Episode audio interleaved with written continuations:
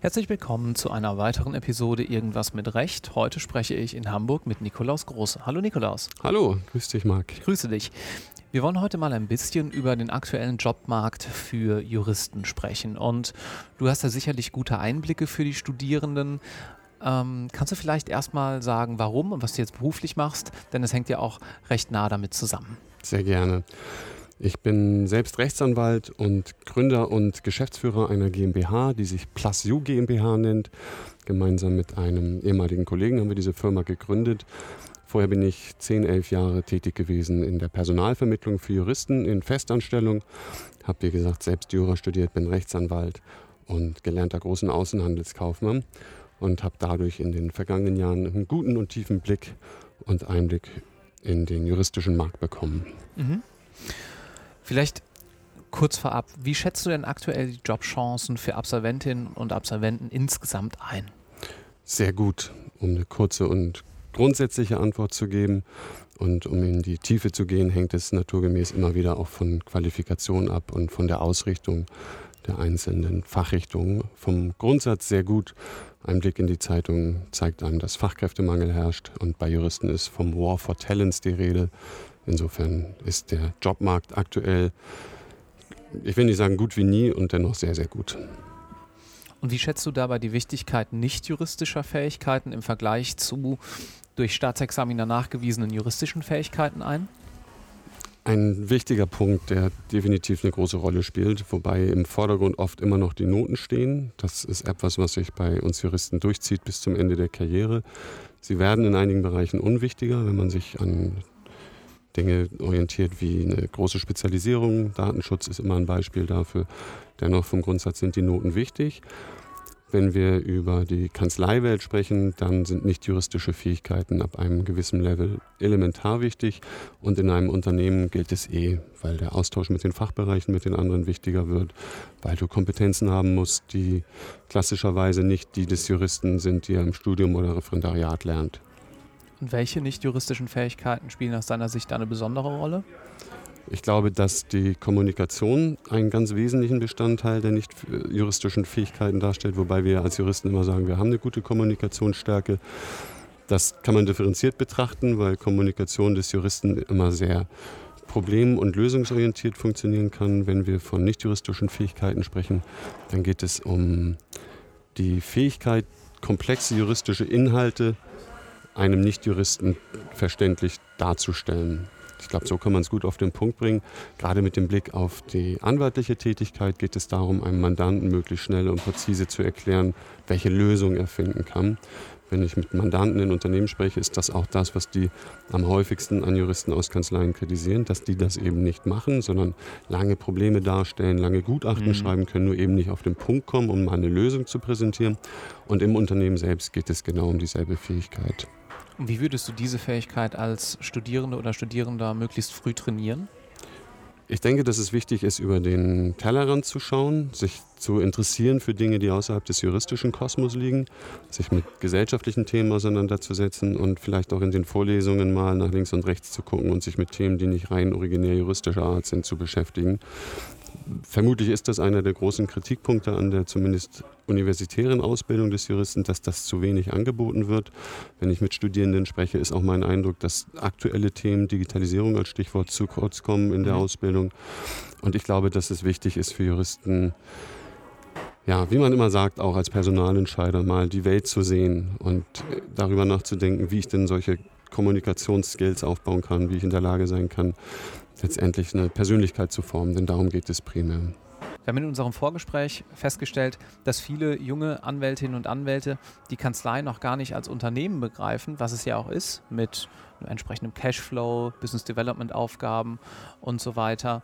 Ähm, was würdest du dahingehend raten, vielleicht auch unter dem Gesichtspunkt, Gesichtspunkt des Networkings, ähm, wie man sich da frühzeitig positionieren kann? Du sprichst einen guten Punkt an. Ich habe den Eindruck, dass nicht nur die Studierenden da einen wesentlichen Schritt gehen müssen, sondern auch die Kanzleien selbst, die teilweise sich auch noch nicht als Unternehmen sehen, was die internen Strukturen betrifft. was die HR betrifft und deren Möglichkeiten innerhalb der Kanzlei, was andere Bereiche betrifft. Und demnach ist so der Schritt für die Studierenden, eine Kanzlei auch als Unternehmen zu sehen, noch herausfordernder. Denn wenn ich Jurastudenten spreche oder mit Referendaren spreche, dann haben die nur eine grobe Vorstellung dessen, was in der Kanzlei überhaupt gemacht wird. Wir beide haben im Vorfeld ja auch darüber gesprochen, was zum Beispiel Verhandlungsskills sind, wie verhandle ich richtig oder was überhaupt so ein Thema betrifft, die Selbstvermarktung. Mit anderen Worten, die Studierenden müssen, glaube ich, frühzeitig den Blick in die Kanzlei schon während des Studiums werfen. Mhm. Praktika mhm. sind immer das viel genannte Beispiel und mit den Leuten sprechen, die den Job machen, um rauszufinden, was denn wirklich die Anforderungen sind und was auch das ist, was Spaß bringt an so einem Job.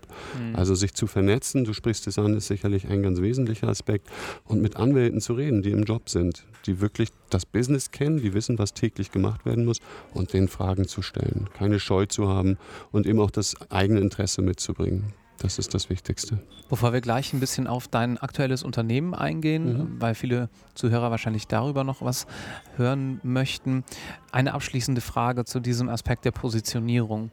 Viele Studierende sagen ja, dass sie gerne das, was sie machen, auch nachweisen möchten, beispielsweise dann in ihrer Bewerbungsmappe, also durch irgendwelche Zertifikate, Kurse, die sie belegt haben.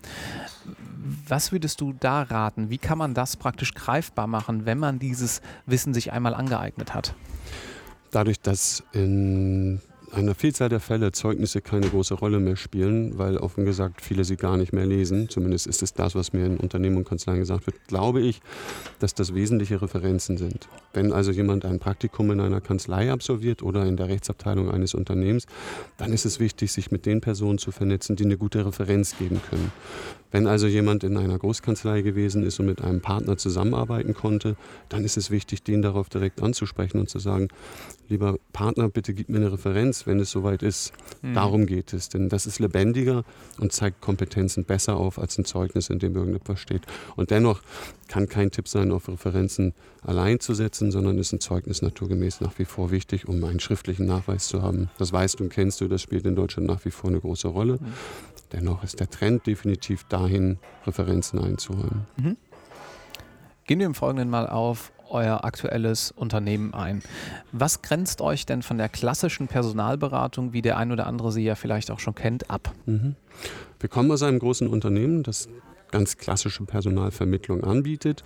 Das heißt, es wird ein Auftrag akquiriert und dann werden bestimmte Bewerber, die vermeintlich passen oder nicht, darauf vorgestellt. Wir haben mit PlusU einen Ansatz, der deutlich individueller sein soll. Wir möchten nicht nur von einem Auftrag ausgehen, sondern vom Experten selbst. Und die Beratung, die wir anbieten, ist umfassender. Es geht also nicht nur um eine nächste Jobvermittlung, sondern darum, denjenigen, die einen neuen Job suchen oder aktuell unzufrieden sind oder eben den Jobeinstieg möchten, dabei zu beraten, was eigentlich die eigenen Kompetenzen sind und welcher Job dazu passt. Das heißt, das, was wir machen mit PlusU, ist individueller und umfassender. Und darüber hinaus geht es auch darum, dass wenn jemand dann vermittelt worden ist, wir eine langfristige Begleitung haben wollen, also eine Karrierebegleitung. Mhm. Wir nennen das Personal Career Management und haben damit drei Säulen, das Beraten, Vermitteln und Begleiten der Experten, mit denen wir arbeiten. Und wer seid ihr? Du hast einen Partner im Unternehmen. Magst mhm. du vielleicht noch mal kurz was zu dessen Hintergrund sagen? Sehr gerne. Der Hendrik Feist ist ehemaliger Profisportler und dann BWLer geworden, hat bei dem Unternehmen, bei dem wir beide waren, angefangen im Bereich der IT-Vermittlung und hat dort Experten aus dem IT-Bereich vermitteln können, vom Programmierer, dem klassischen Softwareentwickler hin zum Projektmanager oder SAP-Spezialisten. Hat das auch lange Jahre gemacht und dann gemeinsam mit mir 2017 das Unternehmen gegründet. Und inwieweit kommen eure beiden Hintergründe, jetzt einmal aus der juristischen mhm. Welt und einmal aus der IT-Welt, dann zusammen in eurer Beratungsleistung? Wir haben uns überlegt, was aktuell der Trend am Markt ist. Und wenn wir den juristischen Markt sehen, dann ist die Digitalisierung da geprägt durch das Wort Legal Tech. Und da fließt eben der IT und der juristische Bereich sehr gut zusammen. Die Digitalisierung ist überall ein Thema, nicht nur bei Juristen. Nur wenn wir jetzt zum Beispiel mit Kanzleien oder Rechtsabteilungen sprechen, merken wir, dass die heiß sind auf ITler, um es mal so auszudrücken. Das ist allerdings in jeder Branche aktuell so. Auch da reicht der Blick in die Tageszeitung, um das zu sehen. Deswegen ist die Digitalisierung etwas, was uns als Unternehmen und Personen umtreibt, was wir spannend finden und wichtig finden. Und da fließt dann letztendlich noch die Fachexpertise aus dem juristischen Bereich mit rein. Was hat dich denn persönlich motiviert, in diese Richtung zu gehen? Also hast am Anfang ja mal gesagt, äh, du bist auch Rechtsanwalt, mhm. um, ähm, hast dich dann aber eben nicht dem klassischen Jura, äh, juristischen Beruf zugewendet, sondern bist in diese Richtung gegangen. Du sprichst auch da wieder was Interessantes an, weil letztendlich für mich entscheidend war eine Aussage eines Juristen, den ich kannte, der mir sagte, wenn du Jura studierst, kannst du damit alles machen. Und das war so für mich ausschlaggebend. Ich hatte Lust, irgendwas zu machen, was mit Recht zu tun hat. Mhm. Passt zum Podcast. Und habe vor dem Studium eine Ausbildung gemacht zum großen Außenhandelskaufmann. Habe da Personal und Vertrieb kennengelernt, was ich spannend fand. Fand Jura auch spannend. Habe mich allerdings auf Strafrecht spezialisiert und festgestellt, dass ich das nicht zwingend mein Leben lang machen möchte. Und habe dann nach dem zweiten Staatsexamen links und rechts geguckt, über die rein juristischen Berufe hinaus. Und habe dann mit dem Unternehmen, bei dem ich lange war, den Kontakt aufgenommen und fand das spannend, weil das letztendlich im weitesten Sinne mit Recht zu tun hatte und dennoch einen Fokus hatte, der sehr viel mehr mit Menschen zu tun hatte. Und das war mir wichtig. Die Kommunikation, die im Vertrieb wichtig ist, das Überzeugen von Personen und dann den Mehrwert auch zu stiften bei einer Vermittlung für die drei Parteien. Das Unternehmen oder die Kanzlei, die einen guten Mitarbeiter bekommt, den Mitarbeiter, der einen tollen Job bekommt über uns. Und für mich als Vermittler ist eben auch noch was dabei gewesen, was wichtig und gut ist. Und das war die Kombination, die mich überzeugt hat. Und wie das ist, dann war ich weg aus der reinen Juristerei mhm. und habe es bis heute erfreulicherweise nicht bedauert. Teil dieser Arbeit mit Menschen sind jetzt auch Bewerbungstrainings, die ihr anbietet. Wie sieht sowas aus? Bewerbungstrainings bei uns fokussieren sich auf die Stärken der Bewerber.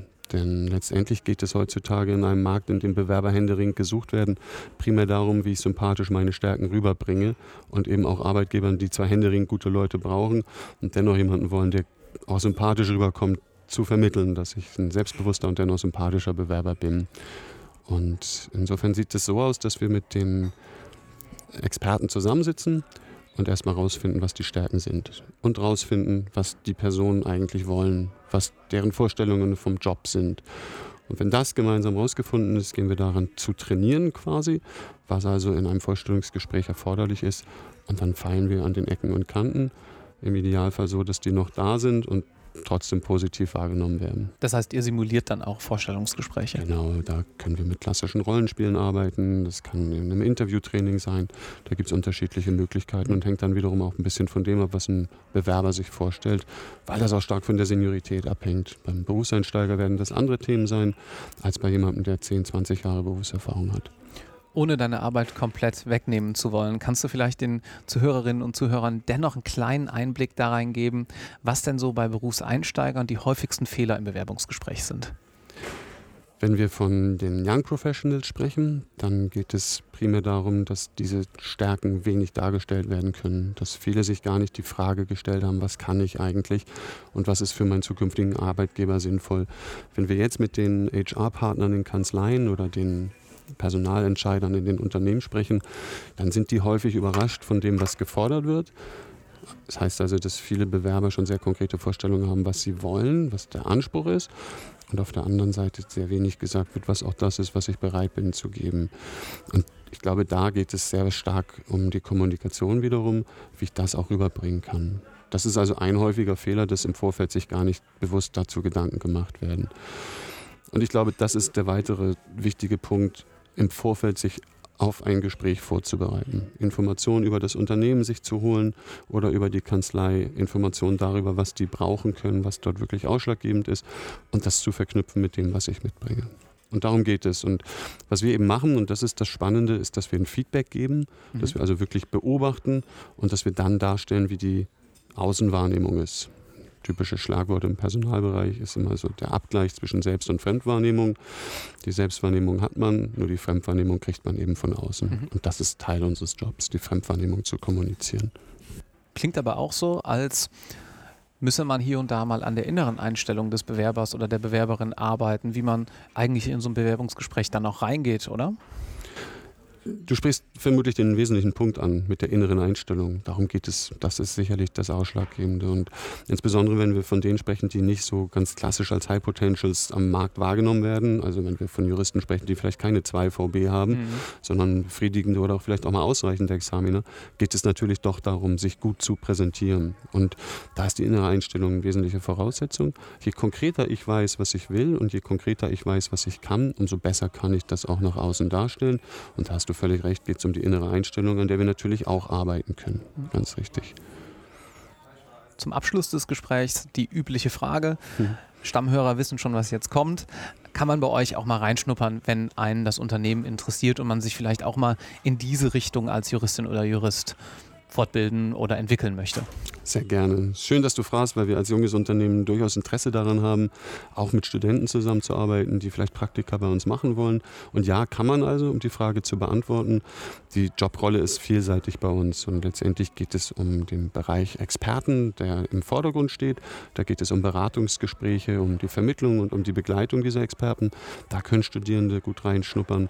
Und was wir eben auch noch machen, ist natürlich auf Unternehmens- oder Kanzleiseite Termine zu machen und auch da sind sicherlich Studierende gerne mal willkommen, wenn jemand bei uns im Unternehmen ist, an so einem Gespräch teilzunehmen. Mhm. Insofern ja, sehr gerne. Wir sind in Hamburg. Insofern ist das vielleicht auch noch eine wichtige Botschaft, dass das natürlich dann erstmal für Hamburg gilt. Mhm. Gut, Nikolaus. Ähm, vielen Dank für das kurzweilige Gespräch. Cool. Danke dir auch. Mach's gut. Ciao. Auch. Ciao, Marc.